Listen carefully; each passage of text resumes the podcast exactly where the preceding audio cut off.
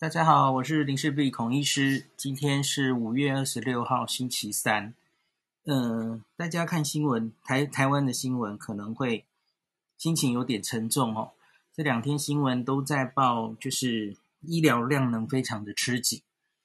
那今天部长在记者会上是说，呃，虽然这个这个我们的整体医疗是非常紧张的，但是绝对没有崩溃。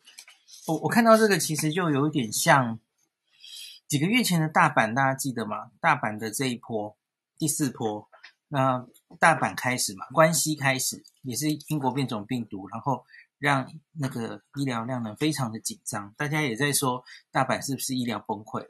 然后看到种种现象，呃，什么救护车一样啊，这这些在国外都发生过，救护车。叫了，不知道送到哪个医院。这一年我们都在日本的新闻上看到了，就就是这种现象。那插管了，然后在普通病房护，根本没有加护病房了。然后插好管了，不知道送去哪里，因为双北的加护病床都满了。就是为什么才一个月，然后我们今天的重症人数是三百七十八人哦，使用呼吸器一百零一人。那总共已经确诊破五千人，那就可以让双北的医疗这么紧绷哦。那我不知道是不是有点出乎蛮多人的意料之外哦。那我们继续讲一下，今天总共的确诊是新增三百零二例，然后有校正回归三百三十一例哦。三百三十一例，嗯，今天的校正回归反而超过新增病例，那它其实趋向还是差不多的哦，就是新增的病例里面是以新北为主，然后校正回归是以台北为主哦，这这个趋势已经连续几天都是这样了。那我跟大家有讲过嘛，哈，这其实是反映的在前面的，呃，台北比较 delay。被诊断了哈，那而最新发生的两天内的案例几乎都是新北的，大概有这种现象哦，所以可以说是台北是过去式吧，就是有一个也许七天前左右，台北的那个流行曲线是远大于新北，那这两天这几天新北是冲上来的哈，那其实大家在看那个校正回归的情形哦，今天再加上去之后哈。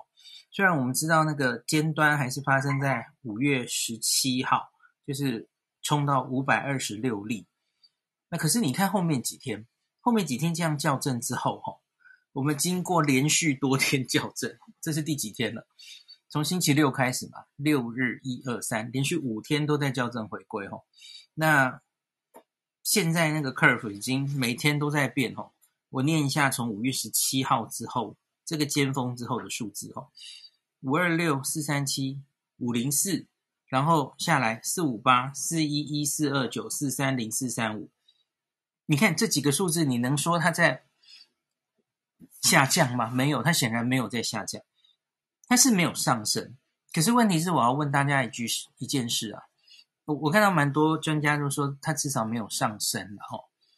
我我承认没有指数型上升啊，可是问题是你真的很确定它没有上升吗？我不是这么确定诶，因为我们的检查量能是有一个天花板在那里的，所以它就卡在某一个诊断的瓶颈上不去了。我觉得这是可能的。我们现在看到的确诊数字可能不能完全反映全部的案例，这在。去年哦，每一个新冠刚刚进每一个国家的时候，几乎都发生过类似的事。我不知道大家记还记不记得，美国那时候还出过乌龙嘛？吼，美国 CDC 的送到各地的那个 PCR 的 kit 是有问题。那日本刚开始也是 PCR 量能远远不足，那所以唯一。做的比较好的，大家印象很深刻是韩国嘛？韩国非常快的把自己的 PCR 检验量能拉起来，还成立了得得来速啊。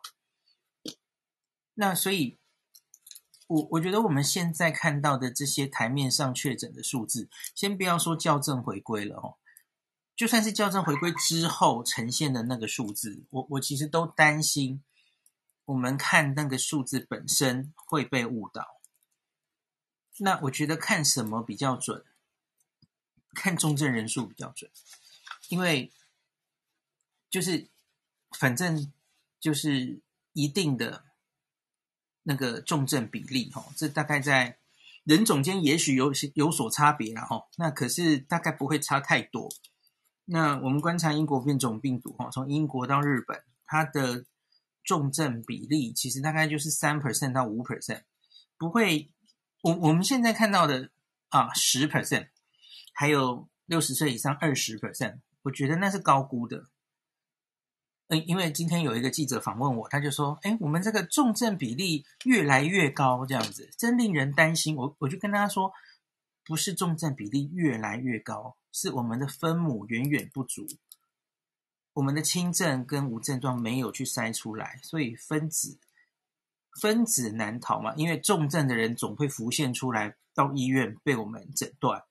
分子比较没有问题，可是分母有问题。大家记不记得去年的医疗崩溃的地方，像是意大利？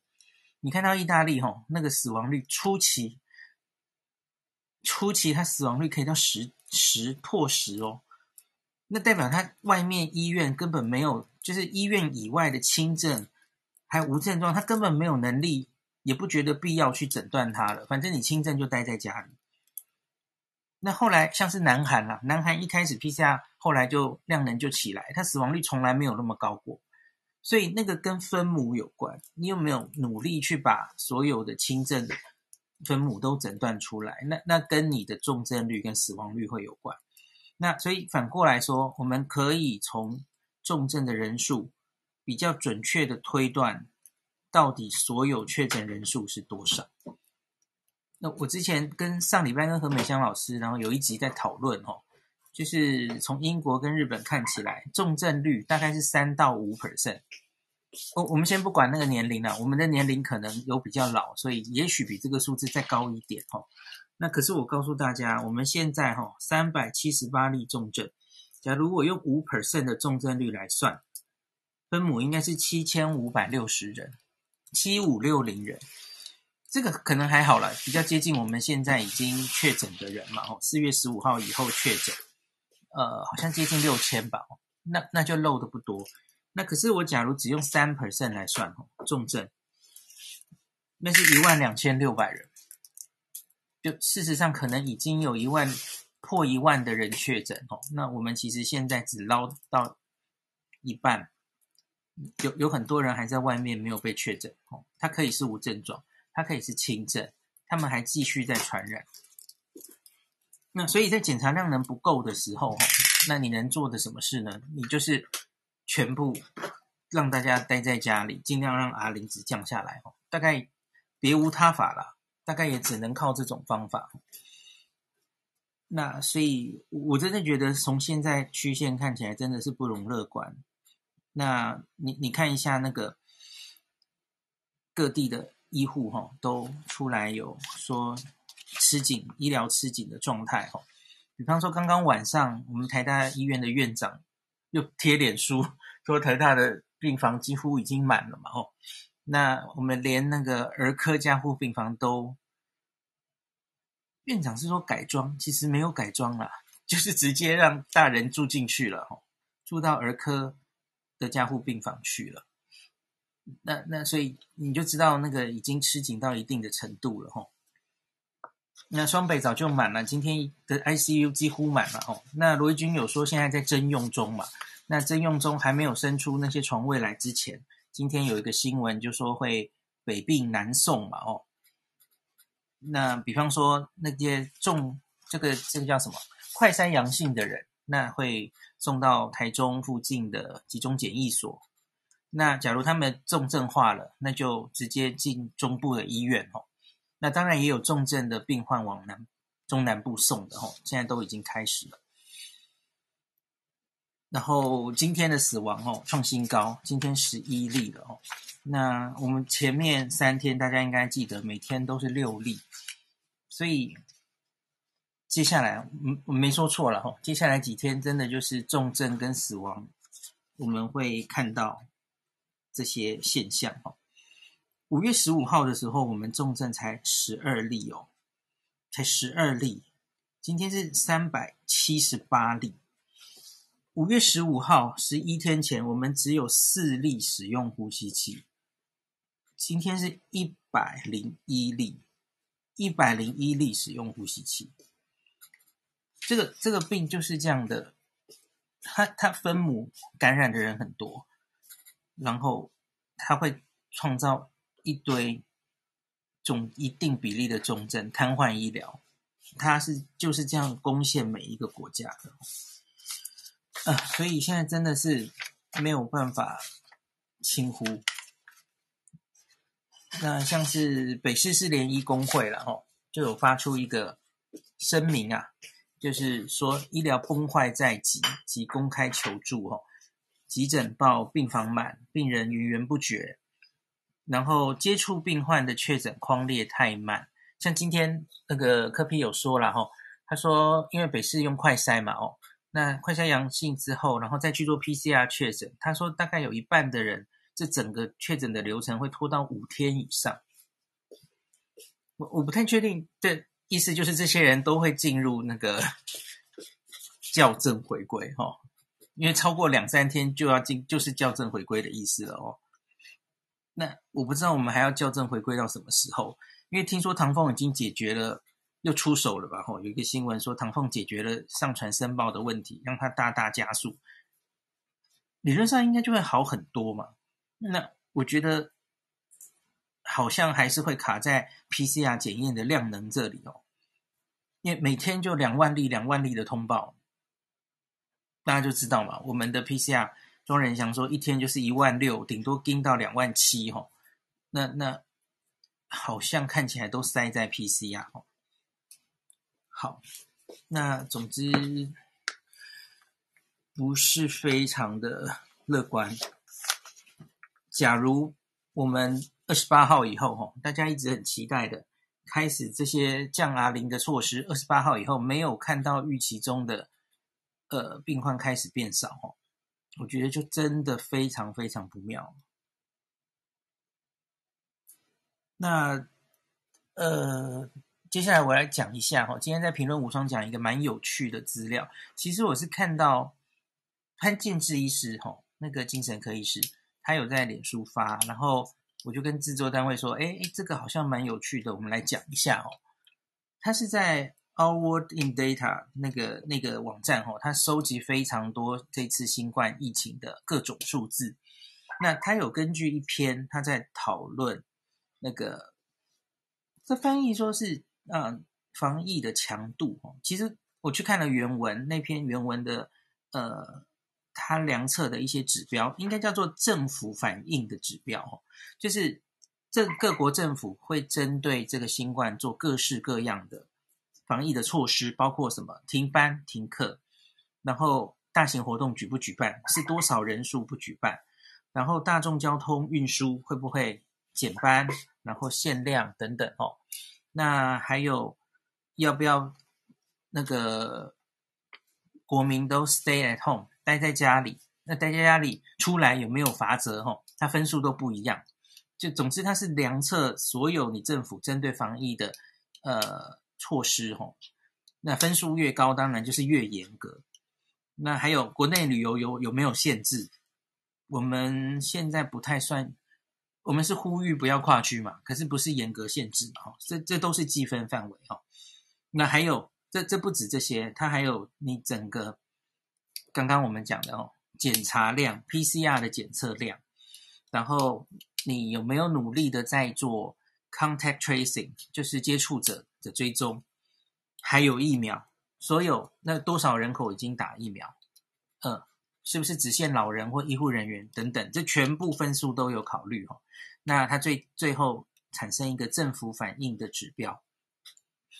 那我我等下会秀那张图。我在节目中我就故意抓了大家应该很有兴趣的其他三个国家哈。台湾是一个，Our World in Data 目前是评定我们的这个防疫警戒的呃强度哈，七十四分，满分是一百分。那我跟这个另外三个有趣的国家相比，一个是日本，我最关心的日本嘛，我也比较熟悉，所以评论他们比较比较知道怎么评论。那另外两个是我觉得我们很值得参考的国家，纽西兰跟澳洲，因为纽西兰跟澳洲是曾经做严峻的 lockdown，然后他们几乎成功的清零。其他国家几乎没有成功的哦，就是病毒一定一旦进社区哦，它就回不来了，就就就完全清不了零。日本就是这样嘛，哦，韩国也是这样，所以能成功的人，我觉得是应该是我们很很值得借鉴的目标嘛，哦。那个图大家可以去看评论无双，或是我我我有 po 在赖群组啦，那我等一下也会 po 脸书哈。那我跟大家简述。呃，日本是什么程度呢？日本这一一年多哦，它的那个指数大概就是五十分而已啦，五六十分，他没有上八十分，也没有上我们现在做的七十四分哈。那昨天很多日本的学长姐其实也上来分享过，日本其实就是紧急事态宣言，可是它没有强制力，那所以当然他的分数就比较低哈，他只是五六十分这种程度。那你回头看一下啦。诶，他他们其实靠这种没有强制力，只靠自述的方式，吼，诶，前面还真的可以把整个感染就下来了，吼，也也还是会有成果的，吼。那只是当然清零就非常困难，吼，像东京就从此就没有再清零过，吼，最好的时候也不过就是个位数，不，对不起，没有到个位数，十位数吧，吼。然后你一放松，马上又上来，吼，就是这样反反复复。东京是这样，日本是这样，我们讲完日本了。那再来，我们讲很特别的例子是纽西兰。纽西兰它做过两次非常大型、严重的封城，那是非常严格的哦。它那个分数是接近一百分哦，非常严格的哦。我们现在是七十四分，然后呢，他们就是苦那呃，可能是一个月吗？我我好像没有到两个月，那成功的回到清零。然后纽西兰后来还有一个零星的案例过哦，那第二次封城，他们大概就是两次非常严重的封城，那分数都拉得很高。第二次分数没有拉到第一次那么高了哈，第二次好像拉到大概八十分，接近八十分，那也后来就清零又控制下来了哈。好，那在最后说一下澳洲，澳洲的话哈，它分数大概是拉到八十分，它没有像纽西兰拉到接近一百分。那所以呢，它也因此，澳洲的确也有达到清零，可是他花的时间比纽西兰长。那他在去年七月的那一次，吼，当天最高有到七百例。那他总共第四级封城，大概维持了接近三个月，哦，两三个月，然后后来再慢慢往下放放宽，然后他们也达到清零了。可是他们花了三个月，近三个月，八十分。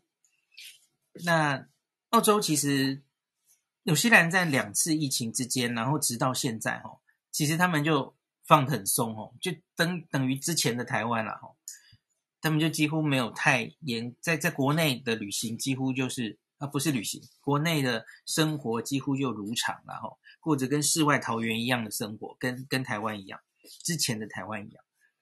那可是澳洲不是啦哈，澳洲。就他没有完全回到，呃，那个分数很低的状态哦，他一直可能还是维持个三四十，然后稍有案例稍紧张，他又会升回去，那大概是这种情形哦。所以我觉得从我刚刚这三个国家看起来，给我们的教训是什么？我觉得要看我们到底目标摆在哪里。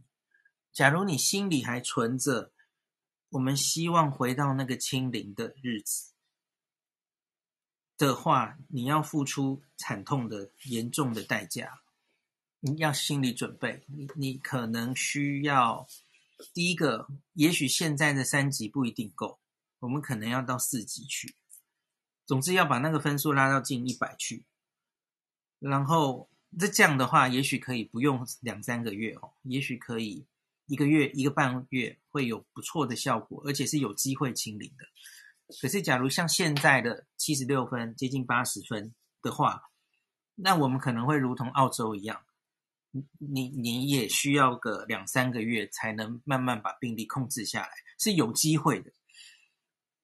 好，只从片段解读大概就是这样。可是我我要说一下，我我刚刚这一段解读的限制，因为有很多变数没有在这个模型里考虑。第一个，人口密度没有考虑哦，我们的人口密度应该远胜于日本，也许还好哦，类似。可是澳洲、纽西兰其实都是，诶，城市里当然可能也也是人多了哈。可是整体人口密度，我觉得我们应该是远胜于他们。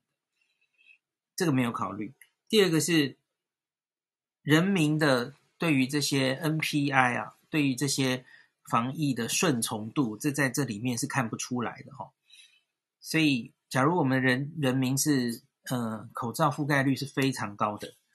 然后非常遵守，呃，什么洗手啊、戴口罩这些顺从度都超高的话，我觉得那是这个分数看不出来是哦，因为这个分数看的是政府政策，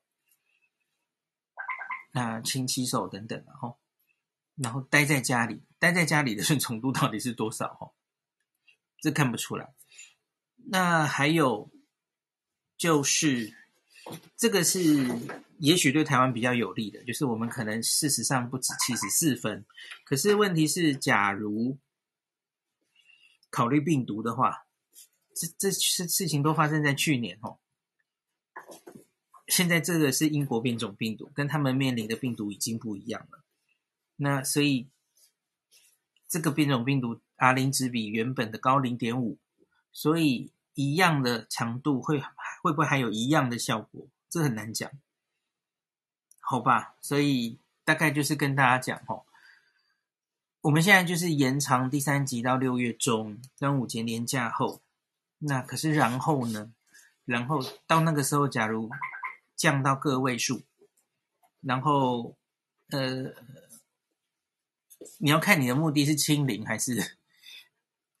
假如你目的不是清零，那你已经在考虑哈，是比较怕伤害经济这些事情的话哈，那大概我觉得就是大家有心理准备，就是这样了哈。从此就也许跟日本一样开开关关的日子，直到我们把疫苗打起来。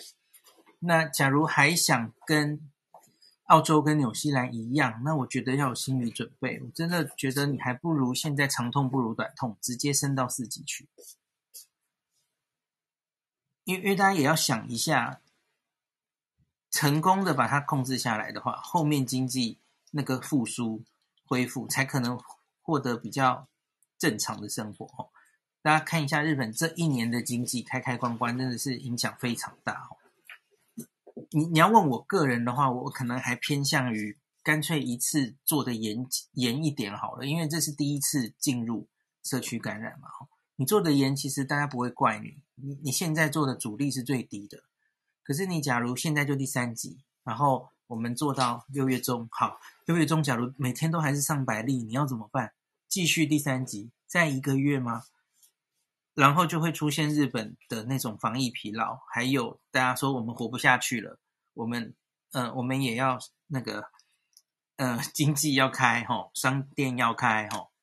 等等的问题全部都会出来，这这日本这一年就在搞这个哦，啊，所以这真的是两难。我我我看得出来，指挥中心是非常不想到第四级，非常不想打击面那么大，影响到商业哈。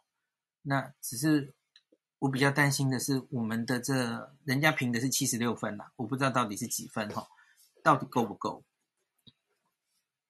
还是我们其实就从这一刻开始就不要妄想还可以清零，那那也 fine 啊，反正就是就有心理准备，大概就是要跟病毒长期抗战哦。那那当然也是一条路了哦。那只是我就是有点担心，现在医疗都已经紧绷成这样了哦。那假如我们做的不够哦，接下来再多的案例重症越多的时候，呃。可能距离真正的医疗崩坏也许不远了哈，真的不太敢想下去哈。好，那今天有点沉重，那前段我们就先讲到这里。